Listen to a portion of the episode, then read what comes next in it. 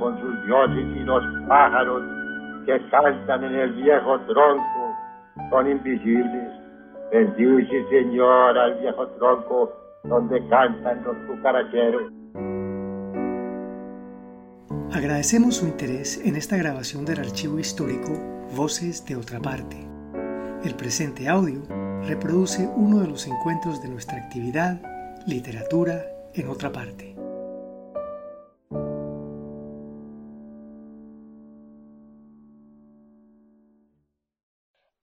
Es un proyecto ganador de la convocatoria Unidos por la Vida 2020 del Instituto de Cultura y Patrimonio de Antioquia y la Gobernación de Antioquia. Presentación del libro Todas las vidas de Adriana Henao. Introducción a la autora y su obra por Héctor Zapata y Omar Darío Gallo. Casa Museo Otra Parte, jueves 26 de junio de 2014. Buenas noches, voy a quedarme un ratito aquí con la poeta. Ah, tuve la oportunidad de, maravillosa de escribir este prólogo hace unos días y pues se me ha pedido que lo lea. Saludos para todos, para los amigos que nos siguen por la página web. Difícil labor la que me han encomendado. Primero porque no cabe duda alguna en mi pensamiento de que estos versos están delicadamente escritos, poseen la fuerza, vitalidad y el espíritu de quien lo escribe. Y allí habría que preguntarse con total valor, ¿quién hay detrás de estos sencillos versos que tienen la licencia para instalarse bellamente en la memoria del compás desprevenido de una lectura plácida y amena?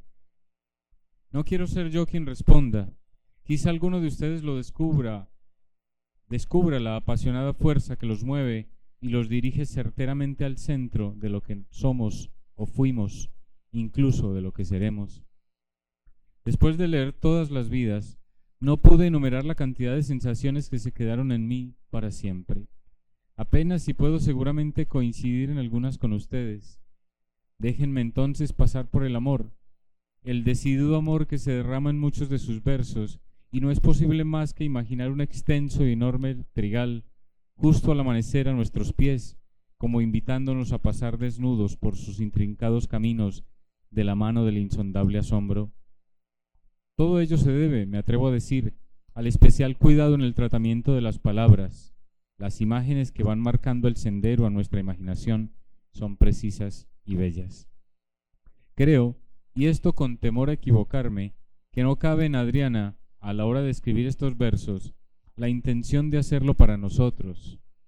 Más bien considero que es la única vía que le queda para decir o gritar en la mayoría de las ocasiones lo que por sus venas anda enfurecido, sin mayor pretensión que deshacerse de ello con prisa y definitivamente.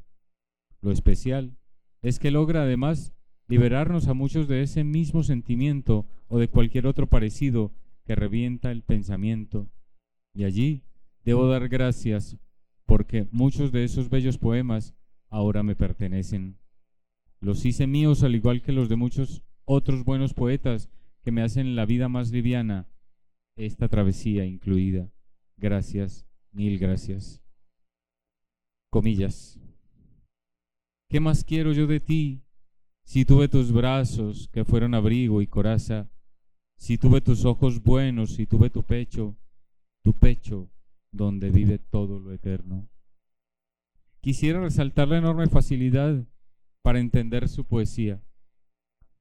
Más me gustaría decir para vivir su poesía, pues no es necesario saberse de memoria algún tratado filosófico o un buen estudio de la semántica, basta apenas con leer sus versos a la orilla del sentimiento, basta apenas con dejarse remontar en el vuelo de las palabras sencillas y pasear de la mano de la belleza, el asombro y la osadía de una poeta que celebro con todo el valor de cada una de sus letras, pues sin duda es el mejor de los libros que he tenido el honor de prologar.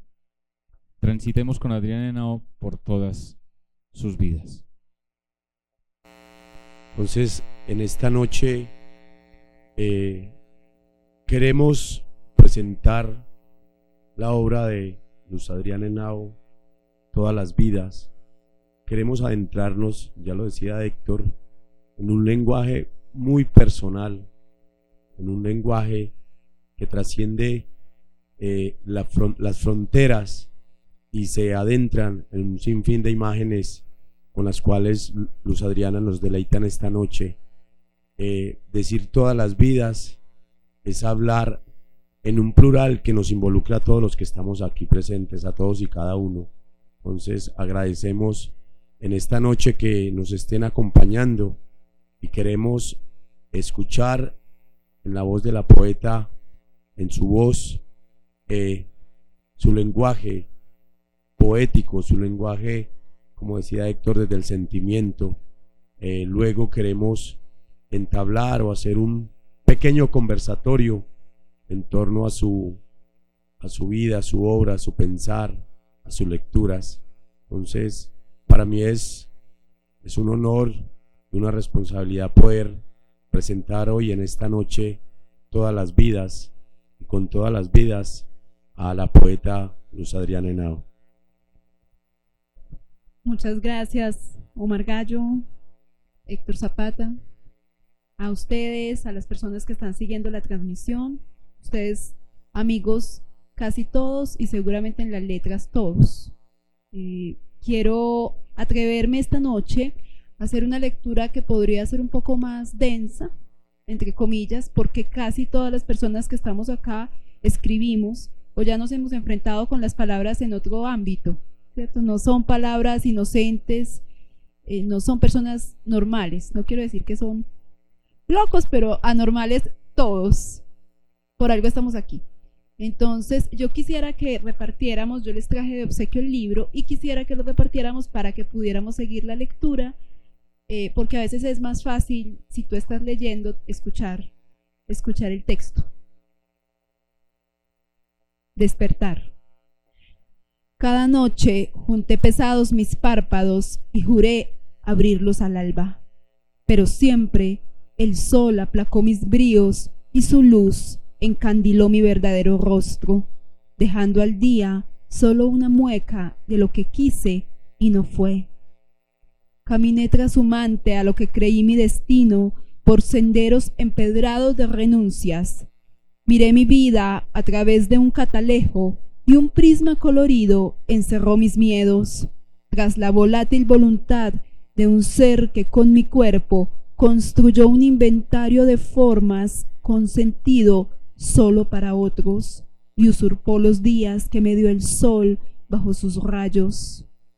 Pero es mi hora, es la hora de escribir el poema que me reúna y pronunciar a gritos las palabras que no dije y los versos que omití.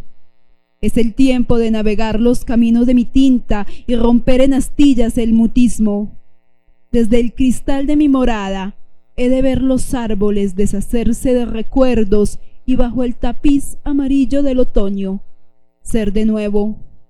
Vine a desnudar el traje que me viste, un disfraz hecho a medida para quien otrora llenó mi nombre de humo y despedazó cada letra en retazos de dolor. Y si la muerte me susurra con su sonido de arpa, no temo. Me afirmo sin vacilación en la certeza de tus ojos y aspiro sin miedo su vaho letal, porque todo ha sido para mí junto a tus manos, todo me fue dado entre tus versos, y ahora puedo esperarla con la paciencia del único observador sentado en la butaca del teatro donde suceden todas las vidas. Este texto es el último del libro y es el último también del tercer capítulo, del cual eh, hay tres capítulos que constituyen todas las vidas. Uno es del amor, el segundo es del final y el tercero es justamente de las vidas. Hay cierta dualidad a veces en la poesía, o la gente cree que lo hay. Se tiende a pensar que uno escribe siempre de amor o de desamor, que solo se escribe de eso, ¿verdad? Y puede que todo en la vida sea un acto de amor o desamor no necesariamente a una persona. O en el fondo todo puede ser un acto de amor, pasado, futuro.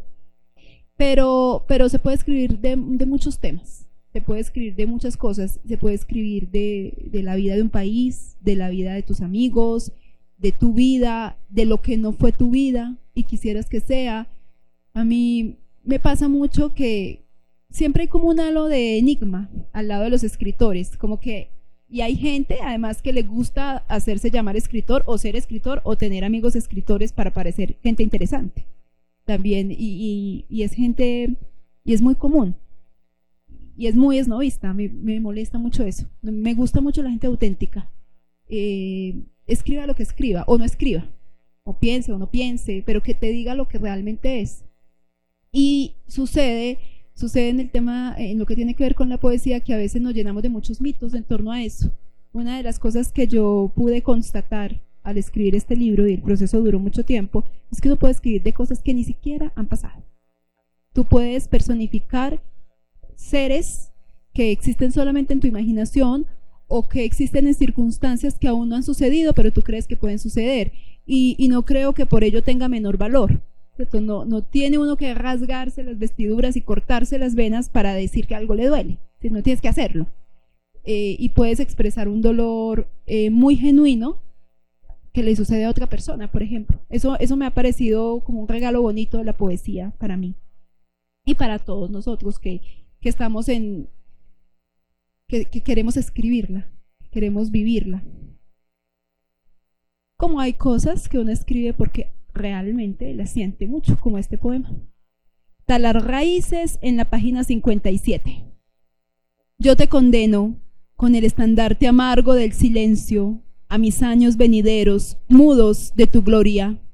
Te condeno a las lunas invisibles, ajadas hojas del álbum dorado del pasado. En el cristal opaco de la memoria te diluyo a voluntad, a fuerza de olvido, arañando los años felices cuando urdiste la ruin materia que te hace y te conduce. Te declaro la ausencia, el olvido y el juicio insobornable de mis ojos en la faz de tu mirada.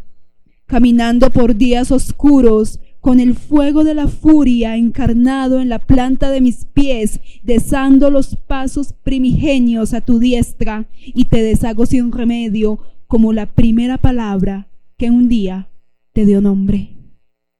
En esta batalla de talar raíces, el peso del dolor me oprime y se incuba en mi piel en imágenes salpicadas de fiera angustia. Pero yo te condeno hoy, peregrino del odio, a los días inclementes sin mi aliento, y trato de nacer de nuevo. Balance. Bien parada al filo de mi vida, te miro de frente, sin miedo. Jugué según las cartas fueron echadas, pero desafié cada ronda en busca de las que me llegara por gracia y lo obtuve. La vida me recibió entre sus aspas y se fue llenando mi cantera de recuerdos, de rostros, de la simplicidad elemental de los momentos. Aspiré todos los vientos y fuertes tormentas me abrazaron. Me sumergí en la noche ciega y aprendí el silencio. En la perenne soledad se trenzaron insondables los días y se vistió de llanto seco cada otoño. Me hice caminos y transité por ellos con dolor mustio. Y en la línea del tiempo de tu risa me detuve Eché mis anclas al borde de tu piel y tejí con sus hilos mi refugio. Todos estos hacen parte del último capítulo. Vamos a ir al primero. Tengo que confesar que prefiero muchos de los textos que están en el tercer capítulo. Este fue un libro que, que tardé muchos años en, en publicar, bastantes también en escribir y mi amor me, me torturaba intelectualmente de manera permanente. Fui víctima de... pero resistí y lo publiqué cuando sentía que era el momento de publicarlo. Pero pasaron 10 años aproximadamente entre que se escribió el primer poema y el último. Uno, no sé, los escritores avesados qué opinan, pero yo creo que el mejor poema que uno escribe siempre es el último o sea, si hubiera uno mejor que el último, ya lo estarías escribiendo. Me pasa a mí. Por eso debe ser que me gustan más los últimos, ¿cierto? Pero ahí este texto eh, es también de los últimos en el periodo, pero eh, hace parte de la etapa del amor. Y, bueno, el libro está organizado así. Bueno, primero es el amor, donde todo es maravilloso, y después es el final o el olvido para otros, y después es una instancia distinta, donde eso se queda o se va de tu vida. Y, y un poco esa es la relación que hay con, con la cadencia de los textos. Además, pues también está acompañado de unas ilustraciones de José María Ocre, que es un artista itagüiseño. Ustedes pueden ver, cada capítulo se separa por una de sus, de sus obras. Muy talentoso. Este texto se llama Déjame llamarte amor. Está en la página 13 y está entre paréntesis porque a veces hay cosas que se dicen así como, como escondidas, como furtivamente, como, como muy bajito para que nadie te escuche, ¿no? Déjame llamarte amor.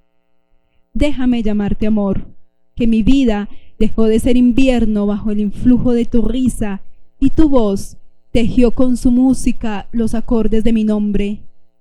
Llévame entre tu abrigo al fondo de otros mares, que yo fermentaré tu sangre para beber de tu copa el vino, aunque coseche para siempre mis culpas por renombrar tu tiempo. Déjame hundir los labios y hasta el último poro respirarte Quiero bailar de tu mano bajo la lluvia, sin miedo y sin guarida, y desafiar al destino con mi danza. Llévame por la vida a bordo de tus ojos, vine a embeberme de ti, a hacer una fiesta del río tranquilo y abandonar lo perpetuo, lo inmutable. Quiero ser tu compañera y he de correr a tu encuentro para bautizarme de nuevo en tus mañanas. Amor, átame a tu pecho, no renunciaré a tu piel, ni dibujaré bocetos de lo que quise y no fue. Siémbrame en tu tierra y por ahora hazme olvidar que la vida puede ser un río seco en la humareda difusa de mis días. Esa es una invitación un poco arriesgada. Y este es un poema que le gusta mucho a Omar y a una amiga de Omar. Canción para el amado muerto. A Verónica Contreras Tomisic, una gran amiga chilena. En una ráfaga el tiempo me atraviesa. Un cañón de horas como rayos titilantes dispara las escenas cotidianas de lo que amé. Toda la verdad se me viene encima. No lloro. Solo mis letras pueden nombrarte cierto con la luz que tus ojos me dieron, porque fuiste todo lo claro y toda la palabra. Aquí estoy, en la casa que fue nuestra, la ventana, el árbol, la mesa, y arriban lágrimas a la barca, mientras rasguño el papel contra la fiera soledad, desquiciados intentos de retenerte. Pero vuelve tu claridad y empuñas desde otro mundo la tinta entre mis dedos, Contienes todas mis palabras. Aquí estoy y me pregunto, ¿qué más quiero yo de ti, amor? Tú fuiste la calma y el grito en mis huracanados días. Fuiste de aire, de fuego, de arena. Yo solo transcribí los versos que me dio tu poesía. Tú fuiste el camino y la tierra, quien todo lo tuvo y todo me lo ha dado.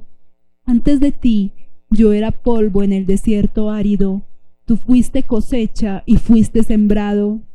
¿Qué más quiero yo de ti si tuve tus brazos que fueron abrigo y coraza, si tuve tus ojos buenos y tuve tu pecho, tu pecho, donde vive todo lo eterno?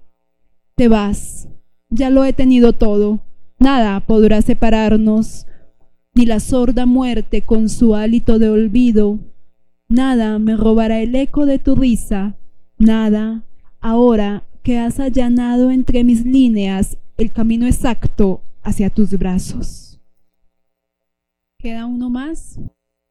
También es uno de mis favoritos. Porque uno muere muchas veces en la vida, ¿no? Hay pequeñas muertes que tenemos todos los días. Pero la magia es que uno puede volver a nacer. Y para los escritores, para las personas que amamos la literatura, esa es una forma de nacer de nuevo. Y es una forma de vivir muchas vidas. cada vez que uno toma un libro y se encariña con un personaje o lo odia o lo persigue o lo busca o empieza a relacionarse con él, se da cuenta de que puede cambiar de vidas tanto como existan personajes en el libro que estés leyendo. Sin que te pongan camisa de fuerza ni te lleven a ninguna clínica psiquiátrica. Mientras se den cuenta, ¿no? Renacer. En pedazos de dolor, descoserse, deshojarse, perderse en la razón y deshilarse, disolverse, desarmarse, en la certidumbre de una nueva noche más oscura. No es suficiente el olvido, ni barrera hurtadillas el rencor acumulado de los años. ¿Quién te dijo acaso que nacía un sol y con las letras de tu nombre tejería un collar a la medida de tus penas? Es preciso morir, morir y deshacerse de pieles, destejerse, desandarse, quemar los nombres, lo que alguna vez fue bueno, lo que amaste, hundirse en el espectro infinito de avatares, huir, huir tan lejos como el aire lo permita y tan sordamente como el cuerpo lo soporte. Lo conozco, no es para mí nueva su voz en la molienda de arrepentimientos. He transitado este camino y atraganté mi llanto con su polvo. Hice una hoguera de palabras para renombrarlo todo, para descubrirlo todo. Vengo de vuelta, sé del dolor que te remece, contuve su maligno sabor bien adentro en las papilas, pero aprendí a renunciar ser inmune y volar de nuevo. Muchas gracias.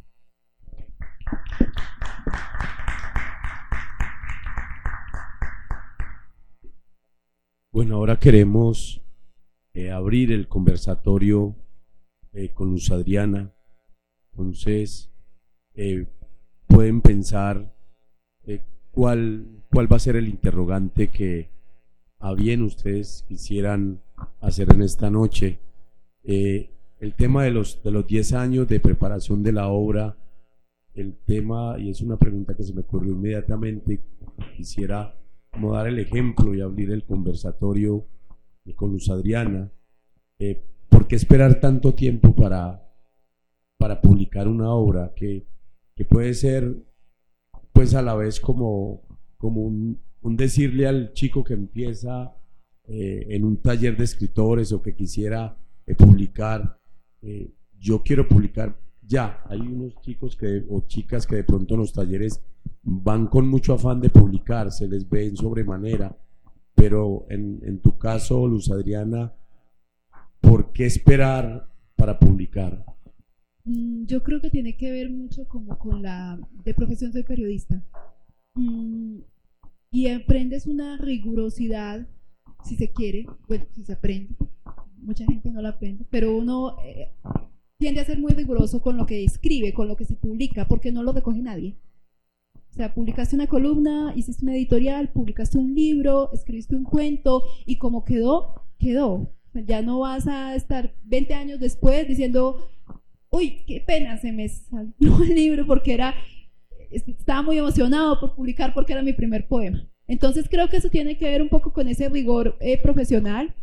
Debe tener alguna vanidad también de decir, no, tengo que estar muy segura de que lo que voy a publicar sí es eh, algo que quiero que asocien a mi nombre después.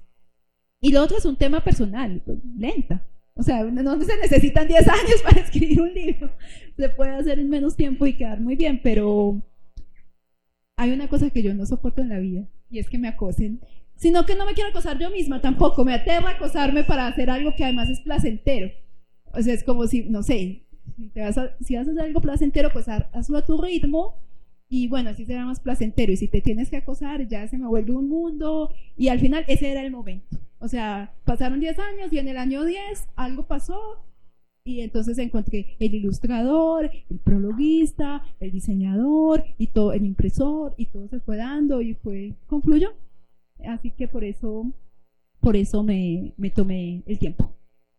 Bueno, Luz Adriana, eh, me gusta que te esté escuchando el ciberespacio, si es que te está escuchando, porque puedo permitirme el lujo de decir que entre las poetas colombianas, a pesar de que la profesión tuya, y enseguida va una pregunta para, en, en ese sentido, la laboriosidad, la burocracia tiende a escindir el poeta, pues yo puedo darme el lujo, repito, de decir que eres una de las buenas en Colombia. Eso no, se dice de, de cualquier eh, muchacha que escribe, de cualquier persona que escribe. En los poemas tuyos se lee con facilidad eh, mucha hondura, mucha emoción.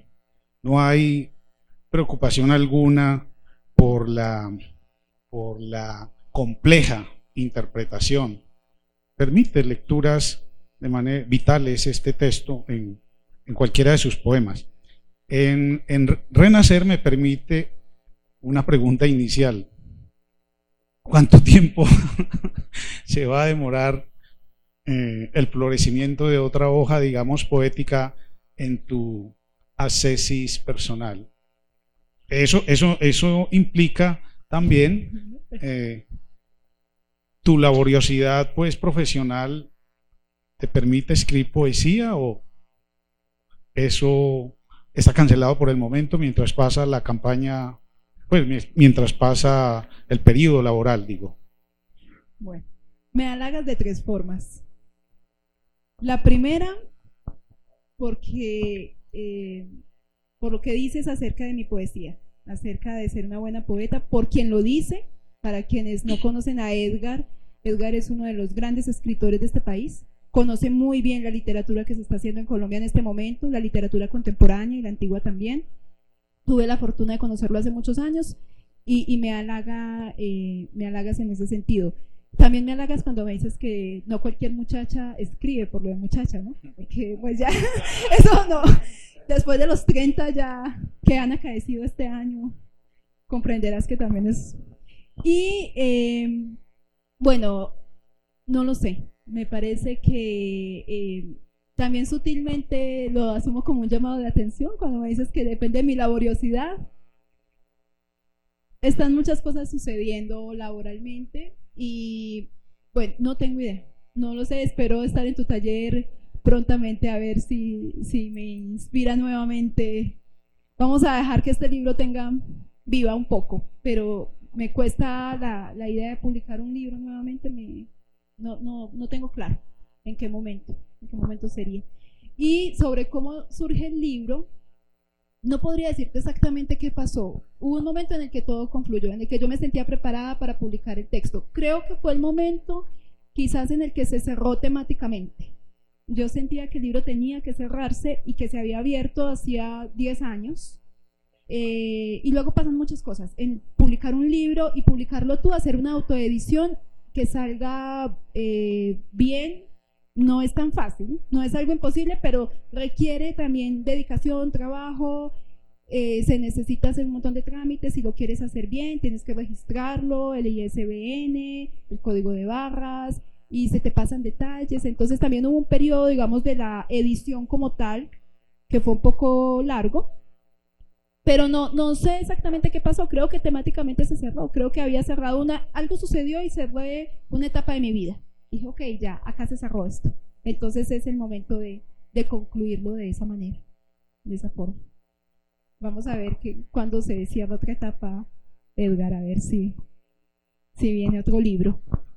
La pregunta alude a que, sin lugar a dudas, conociéndote, mm, uno puede esperar muchísimo más. Yo conozco, yo conozco poetas que, que admiraba en mis tiempos iniciales y hoy en día pues uno supone que tienen más experiencia y uno lee lo que escriben y no, no tienen experiencia eh, literaria. Pueden tener experiencia de vida, pero la literaria la perdieron y a veces ni saben dónde ni cómo entonces por eso, mm, pues uno querría, y esa es la esperanza, ver un, nuevo texto tuyo, porque Uno cuando tiene verdadero interés y verdadera pasión, se nutre de, la, de la experiencia inteligente y de la experiencia en relación con la poesía, de la experiencia poética. Entonces sería muy... Así se demore otros 10 años, pero estoy solicitando aquí que me, me has otro texto. un nuevo reto ahora, decepcionarte va a ser ya publicar un nuevo libro que no sea decepcionante. un reto.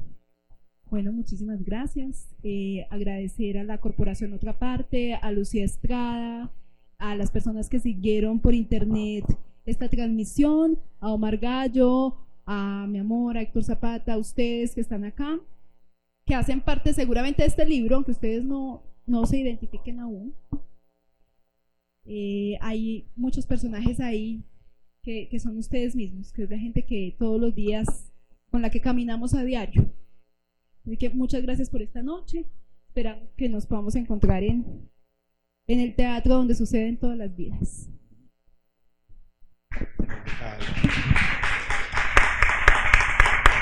Estamos unidos por la cultura.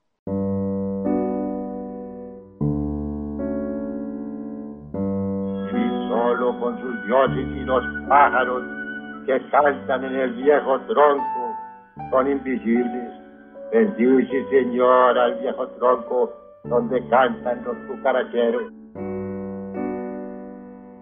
Agradecemos su interés en esta grabación del archivo histórico Voces de otra parte. El presente audio reproduce uno de los encuentros de nuestra actividad Literatura en otra parte.